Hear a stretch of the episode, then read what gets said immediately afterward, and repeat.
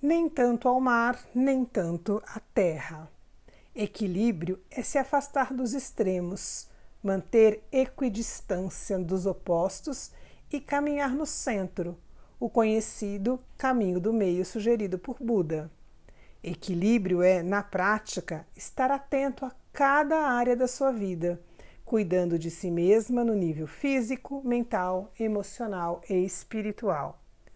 O autoconhecimento é a mais poderosa ferramenta para manter-se equilibrado, uma vez que, quando você se conhece, identifica mais facilmente os seus extremos e encontra seu centro de forma mais rápida. Equilíbrio é manter a serenidade diante dos obstáculos, é lembrar-se que tudo é passageiro e que tem uma função maior que nem sempre entendemos de imediato. Manter equilíbrio é o grande desafio da vida. É um exercício diário e permanente.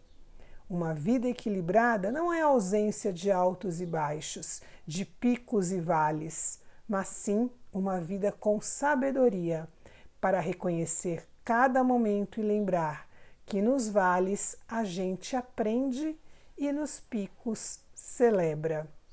Pergunte-se: Sou uma pessoa equilibrada? Como posso melhorar isso?